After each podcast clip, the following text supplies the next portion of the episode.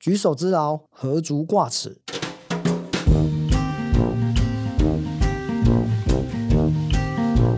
有一回，我下班要回家，车子开在省道上。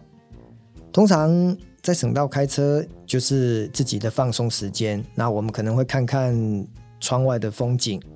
当我开到一半的时候，我看到了四个年轻人，他在路边。然后呢，挥着一个布条，我在想说，哎，他是在抗议吗？其实不是，在近距离的看，我发现他是在做搭便车的一个请求，所以很快的我就停在路边。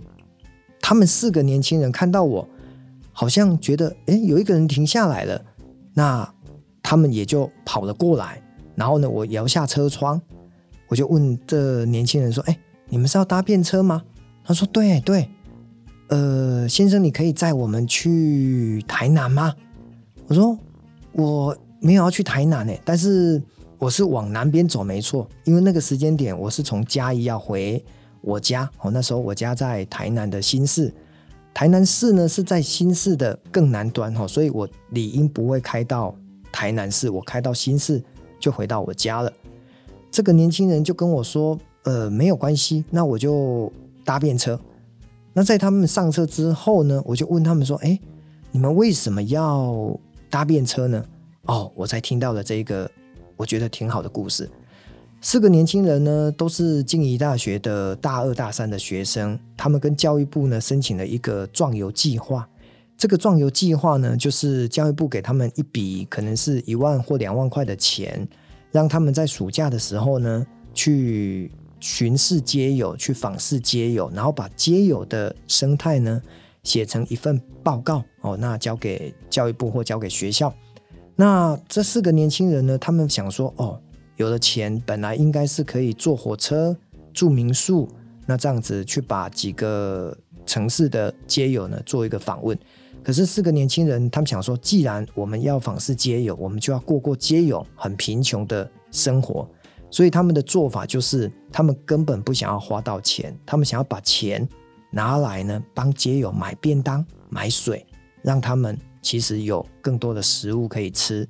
所以四个年轻人就决定，他们要用搭便车的方式。哦，所以意思就是说，他们不要花到任何一块钱，他们要把完整的政府学校给他们的两万块，用在街友的便当跟饮料上面。那他们一路呢，是从。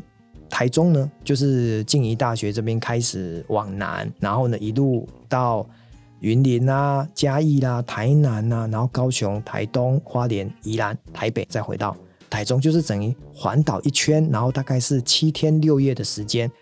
那他们都有在计算，我是他们的第十九台的便车，意思就是在他们从台中出发一路往南呢，他们遇到了十八个跟我一样的愿意。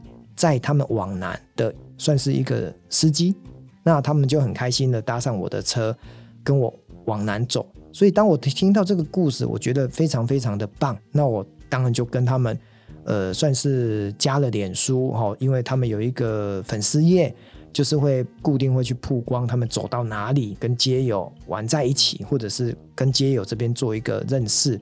那的确哈，透过这七天六夜。我看到他们就是非常的认真的去记录台湾非常底层的这个街友的生态。那其中有一个年轻人呢，在粉丝页就写到了一个小故事。他说：“其实当你买了便当要给这个街友吃的时候，如果你只是施舍他，没有用对等的一个身份，其实街友很多时候他是不接受你的馈赠或者是施舍。”那当他要把便当给这个街友的时候，其实他是蹲下来的，然后呢，用平行的角度把便当或者是饼干给街友。所以呢，这个年轻人其实得到了一个极大的震撼。那刚刚讲到了，他们其实不是睡民宿，他们就睡在火车站的旁边的地下街，跟着街友去过着那一种无家可归，然后呢，非常的简陋的一个生活，都是透过。陌生人的一个接送，或者是可能找一些学校，因为那时候是暑假哈，所以天气比较热，他们就进去学校里面呢，用个水龙头就冲一冲澡哦，就是真的完全体验了这个七天六夜过过街游的生活。那等到他们回到了学校的时候，终于完成了这一份报告。然后呢，他们做了一个结案报告。这个结案报告呢，我读完之后非常非常的感动哦。他说非常感谢吴大哥，在他们最需要勇气的时候，愿意把车子停在路边，让他们可以继续走下去。那我觉得很开心。然后呢，他们就讲了一句，我也觉得到现在都永远记得的话。他说。当一个人真的要奉献的时候，其实是随时随地都能够去帮助别人。那心中有爱，才能够产生一个更强大的力量。我想这几句话呢，在他们一个大学大二大三的年轻人写出来的一个文字呢，给我的感触其实是让他们成长，提早看到了社会的百态，然后呢，也让他们。用一个非常谦卑的心情去看待，可能未来他们要当社工啊，或者是要去照顾更多人，都有更大的一个动力。因为他只要想到，其实这个社会上有更多人需要他们的帮忙，他们都很乐于的伸出援手，用一种最对等的心情来帮助别人。